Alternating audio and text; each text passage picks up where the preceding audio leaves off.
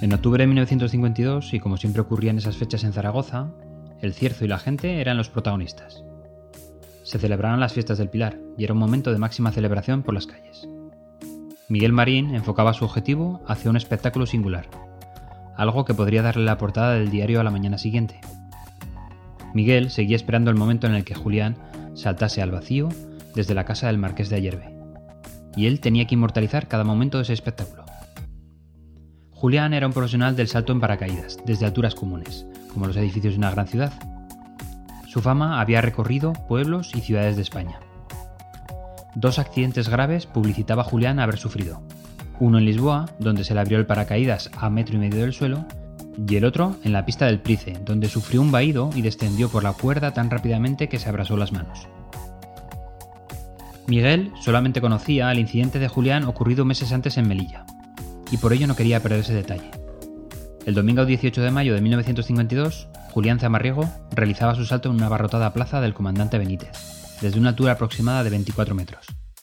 El salto fue limpio y por la zona prevista. El cuerpo de Julián bajaba a tanta velocidad que el público aumentaba en tensión a cada segundo del descenso. La gente se temió lo peor. El paracaídas no aparecía y el suelo se aproximaba. Todo estaba pendiente de un mecanismo simple, pero no infalible al mismo tiempo. Y es que Zamarriego había comprado un paracaídas a la viuda de un colega francés, que se mató al lanzarse desde la Torre Eiffel, y le introdujo algunas innovaciones para que se abriera en una fracción de segundo. El éxito o la muerte a expensas de la técnica.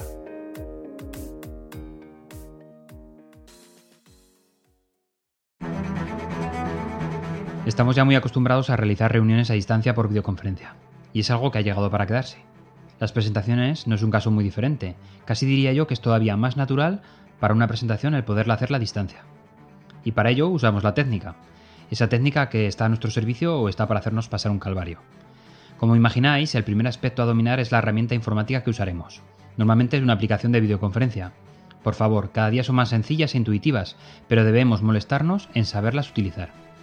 Como compartir pantalla, para mostrar la presentación, silenciar la presentación, regular o configurar el audio para no reventar los tímpanos o todo lo contrario. Bueno, seguro que esto ya lo tenéis superado, así que vamos con los detalles, que como sabéis es donde se esconde el diablo. En esta metodología es más esencial que nunca atrapar la atención desde el principio. Normalmente en las presentaciones solemos tener la cámara apagada, no aporta mucho, y esto hace que la audiencia se relaje, por no decir que se duerma. Por ello, vamos directamente al mensaje y pongamos las armas de la presentación lo antes posible sobre la pantalla. Una vez enganchada la audiencia, hay que mantenerla. Comentaremos siempre en qué diapositiva estamos o incluso en qué sección nos encontramos. Alguna vez, en presentaciones muy extensas y poco recomendables, se introduce un guion iluminado en una esquina de las presentaciones, que permite el realizar un mapa de la misma, de forma que todo el mundo y en todo momento sabe en qué punto de la presentación está. Esencial, bajo mi punto de vista, es tener la visión de quién está hablando en cada momento. En las aplicaciones de videoconferencia aparece el nombre de todos los participantes y una señal de audio que marca quién está hablando en cada momento. Como ya no dispondremos de contacto visual, es muy importante saber de dónde vienen los comentarios o las preguntas. Sobre todo, si hay que enviar algún documento adicional tras la presentación. ¿Quién me lo pidió? Esta es la forma de saberlo. Una de las cosas que más me gustó experimentar es el uso de los silencios. Se utilizan en dos sentidos. El primero es de aprobación. Tras una diapositiva, digamos, delicada, se puede incluir un silencio en espera de comentarios. En caso de que nadie interrumpa este silencio, podemos continuar con la presentación. Es utilizado este silencio cuando realmente no quieres que nadie te pregunte nada. El segundo silencio se introduce ante una pregunta difícil por parte de la audiencia. Tiene una doble función. La primera es la de ganar tiempo para la respuesta, pero en ciertas ocasiones es tomado por parte de la persona que pregunta como una sensación de que no ha sabido explicarse correctamente. En ese momento la persona tiende a explicarse de nuevo, con lo que tienes un tiempo adicional para preparar la respuesta o quizás encontrar un fallo de argumentación. Sobre todas las cosas, cuando necesites una aprobación o un visado por parte de la audiencia que merezca ponerse en acta, solicita la confirmación explícita y en ese momento, por supuesto, alarga el silencio hasta que obtengas una respuesta. En ocasiones me he encontrado que se escurre el bulto y no se obtiene respuesta. Mi opción es volver a preguntar y alargar el silencio de respuesta. Y para terminar, y aunque parezca extraño, anuncia que vas a acabar en breve recuperarás alguna oveja perdida y te permite mostrar de forma más efectiva el resumen de las conclusiones.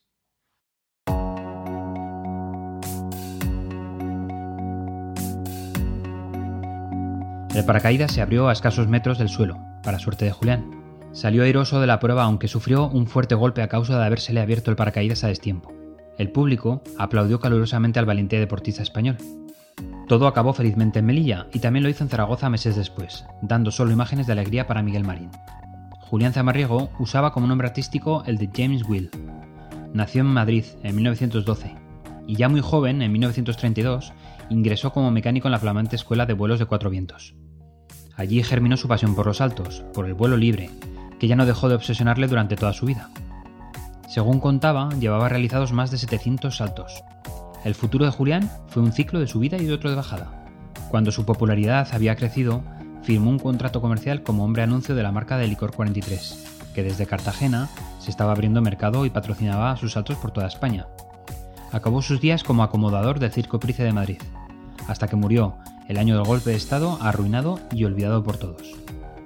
Morir en la cama sería una pena, solía decir Julián.